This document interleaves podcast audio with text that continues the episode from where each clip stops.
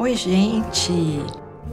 Hoje vamos falar de um dos destinos de enoturismos mais procurados pelos apaixonados por vinho. A Califórnia concentra mais de 80% da produção de exemplares dos Estados Unidos.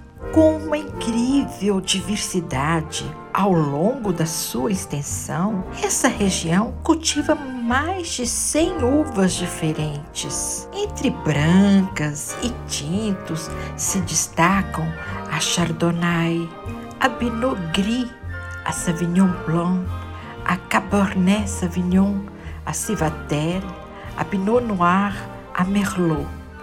As primeiras viteiras plantadas na Califórnia foram trazidas por missionários franciscanos espanhóis no século XVIII e até o século XIX foram eles que continuaram a cultivar uvas na região, produzindo vinhos para ser utilizados em seus ritos. Você sabia que o vinho faz bem ao coração? Sim, ele é comprovado por estudos científicos que o vinho proporciona inúmeros benefícios à saúde cardiovascular.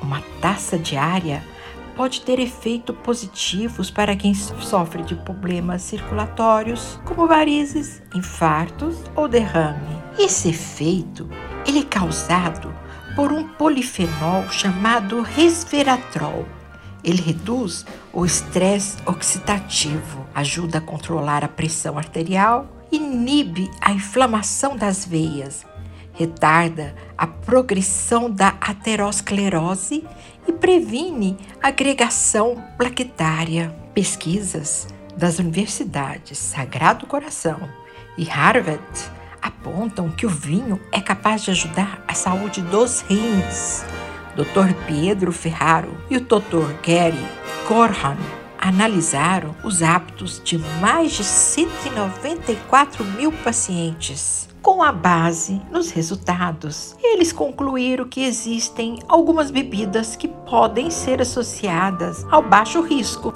na formação de cálculos, sendo duas delas o vinho branco 35, 33 menos chance de desenvolver a doença e o vinho tinto 31%. Além da proteção contra os cálculos renais, o consumo moderado de vinho também tem ação benéfica no rim como um todo. Um estudo realizado em 2005 e publicado na revista científica Arquivos de Medicina Interna concluiu que uma taça ou duas de vinho por dia pode diminuir o risco de falência renal.